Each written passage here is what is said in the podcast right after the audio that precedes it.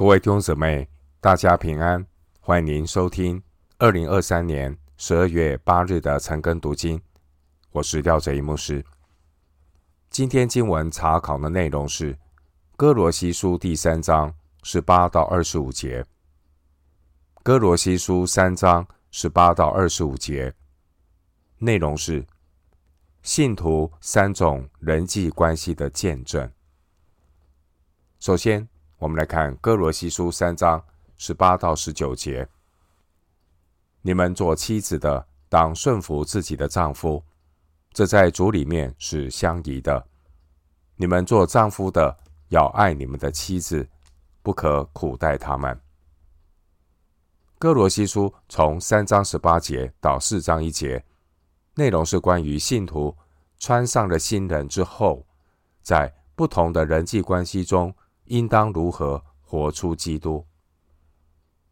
三章十八到二十五节这段经文，保罗列出了。家庭生活中最基本的三种关系，这三种关系包括夫妻关系、亲子关系和主仆的关系。以上三种关系大原则就是三章十七节所说的：无论做什么，或说话，或行事，都要奉主耶稣的名。保罗关于这三种关系的教导，现代的作者或许以为不足为奇，甚至今天的世代，有些妻子、儿女和员工，甚至凌驾于丈夫、父母和雇主之上。保罗强调一种次序，如果失去了次序，就会天下大乱。这段经文的背景。和我们今天社会的处境完全不同。当我们了解之后，我们才能够明白圣经这些伟大的教导对于人类社会家庭所带来深远的影响。经文十八到十九节，这是关于夫妻之间的关系。夫妻的关系是一个家庭中最重要的关系。新约时代的罗马帝国对于妇女的地位是比较轻看的，而当时候犹太文化也是轻视妇女，甚至连做妻子的如果做菜多放了一点盐，也可以被解释成为不合理的事。申命记二十四章第一节，并且呢，可以按照律法名正言顺的休妻，但是妻子。却没有离婚的权利，明显的男女不平等。希腊文化背景下的情况更是糟糕，有些妇女沦为娼妓，而买淫卖淫却是当时候司空见惯的日常。而那些有身份的妇女不能参与公众的活动，只能够留在家里治理家务。照顾儿女，但是呢，这些做丈夫的在外面拈花惹草，就是司空见惯，甚至做丈夫的要离婚，根本不需要法律的程序，只需要归还女方的嫁妆。当时候保罗时代的罗马帝国，家庭生活几乎已经崩溃，上层的人士呢，频繁的离婚、结婚，有考古历史记载，有些人离婚的记录甚至高达二十三次。生活在今天世代的人，或许很难理解保罗关于夫妻关系的教导。对当时候的人而言，听起来是何等的令人震惊。实际上，现代社会的妇女权利。完全是圣经中的观念所带来的影响。经文十八节说：“你们做妻子的，这是指做妻子的信徒。这些信主的妻子，他们的丈夫未必是信主的。做妻子的信了耶稣，穿上了新人，生活的态度是奉主耶稣的名说话行事。因此，信主的妻子，她就当顺服自己的丈夫。十八节，信主信主的妻子呢，顺服丈夫，她的动机不是被强迫，也不是男女不平等。信主的妻子之所以顺服丈夫，是因为十八节，这在主里面是相宜的。信主的妻子顺服丈夫，这是神在家庭中设立的次序。妻子对丈夫的顺服，并不是根据个人的感受，也不是取决于丈夫的回应，乃是因为主的吩咐和神的定规。经文十九节说：“你们做丈夫的，这是指信主的丈夫。这些信主的丈夫，他们的妻子未必是信主的。信主的丈夫穿上了新人，他们是基督徒，因此呢，在家庭生活中的态度，就是要奉主耶稣的名说话行事。因此，信主的丈夫要。”按照真理的教导，要爱自自己的妻子，不可以苦待他们。十九节，因为这是丈夫履行神所交托的责任。回到今天的经文，歌罗西书三章二十到二十一节，你们做儿女的要凡事听从父母，因为这是神神所喜悦的。你们做父亲的，不要惹儿女的气，恐怕他们失了志气。经文二十到二十一节，这是关于亲子关系的教导。亲子关系也是一个家庭中很重要的关系。新约时代的罗马帝国，关于儿童的人权是被忽略的。罗马的社会是父权的社会。儿女是父亲的财产，做父亲的甚至可以遗弃婴孩。父亲有权利对儿女施行人身的处罚，或命令他们做苦工，甚至呢，做父亲的还可以把儿女卖为奴隶。罗马社会是父权的社会，只要父亲还活着，父权对成年儿女也始终有权利。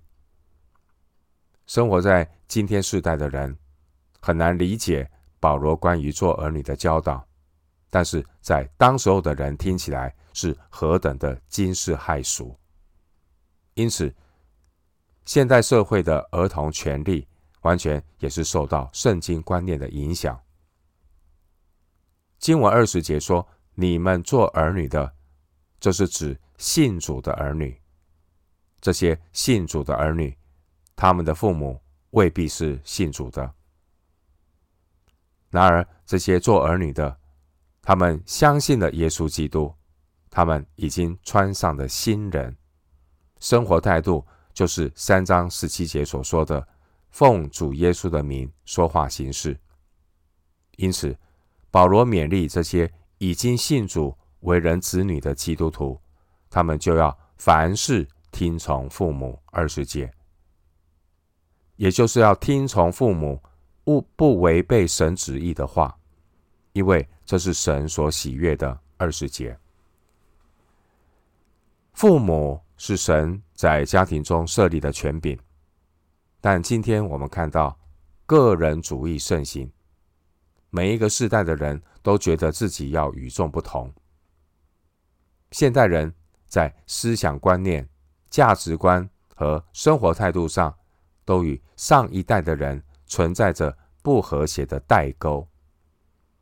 年轻世代的人总是可以找出种种的理由来不听从父母。属神的儿女要求神赐下智慧和父母沟通。箴言二十五章十五节说：“恒常忍耐可以劝动君王，柔和的舌头能折断骨头。”基督徒要学习调整自己，来顺服神的话。求神赐给我们智慧，来遵行神的话，来经历神的作为，特别是在家庭的人际关系上。经文二十一节提到，你们做父亲的，这是指信主的父亲。虽然他们的儿女未必是信主的，但信主的父亲是有权柄要来教养儿女。既然信主的父亲已经穿上了新人，他的态度就是三章十七节所说的：凡事奉主耶稣的名说话行事。因此。二十一节说：“做父亲的，不要惹儿女的气，恐怕他们失了志气。信主的父亲要履行神所托付给父亲的责任，因为儿女是耶和华所赐的产业。”诗篇一百二十七篇第三节。父母养育儿女的目的，并不是把儿女当做自己的财产。也不是把儿女当做实现自己理想的工具。父母养育儿女的目的，乃是要按照神的旨意管理神所托付的产业。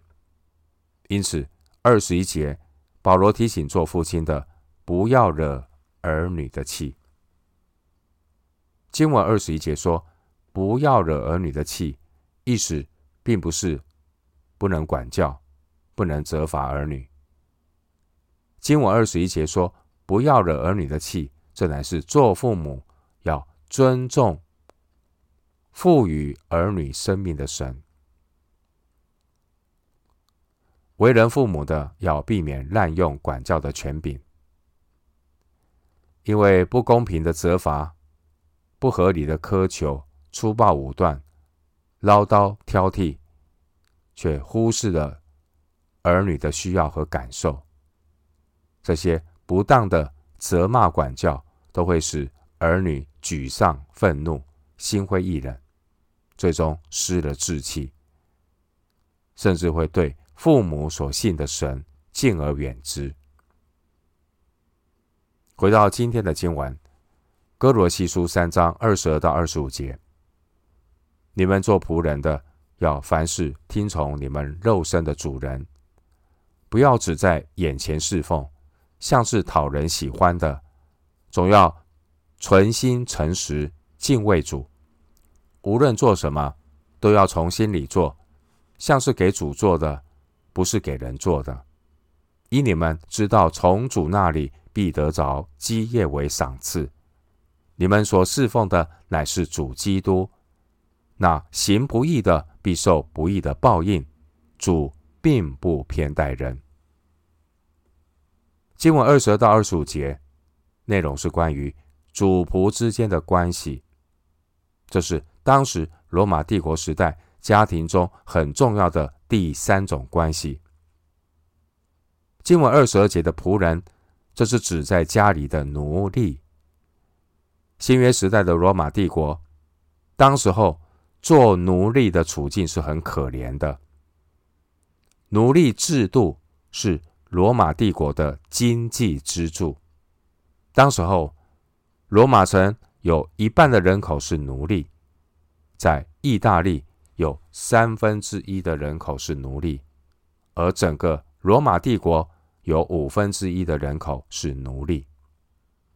当时候，奴隶遍布于罗马人生活的许多领域，而奴隶的存在。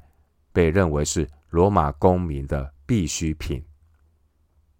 当时候，奴隶的来源通常是战俘，或是奴隶的母亲的后代，啊，就是他们的母亲本来就是奴隶，所以传下去也是奴隶。那这些的奴隶呢，可以在奴隶市场中啊被出售。罗马帝国当时候的奴隶，他们。从事不同的工作，有的投入公共的建设，为罗马帝国建造道路和其他公共设施；有的奴隶担任城市的文书或收税员、会计师、医生、制造商；也有的奴隶是从事商业活动。另外，这些卑微的妓女，通常他们也是奴隶。奴隶在罗马法律的认定里，并不是一个人，他只是一个物件。奴隶在罗马人的认知里面，只是会说话的工具，没有权利和地位。当时候的主人对于奴隶拥有生杀大权，因为主仆双方他们呢的关系呢，也因此变得呢非常的紧张。主仆双方的关系就像是仇敌一样。有一位与保罗同时代的罗马哲学家，名字叫塞内卡，他曾经这样说：“你有多少奴隶，你就有多少敌人。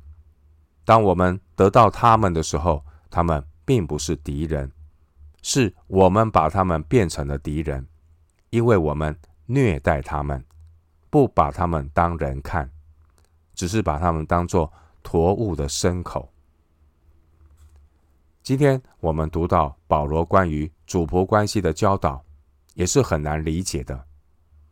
我们很难理解当时候主仆关系的紧张，因此保罗关于主仆关系的教导，对当时候的人而言是何等的匪夷所思。今天我们看到啊，我们的世代。我们的社会看重人权，这也是受到圣经观念的影响。虽然保罗当时候的奴隶生活处境是非常的悲惨，但是保罗的首要任务，并不是要为他们争取人生的自由。哥林多前书七章二十到二十四节，保罗的首要任务，乃是要让这些信主的奴隶得着在基督耶稣里的。真自由，加拉太书二章二十四节。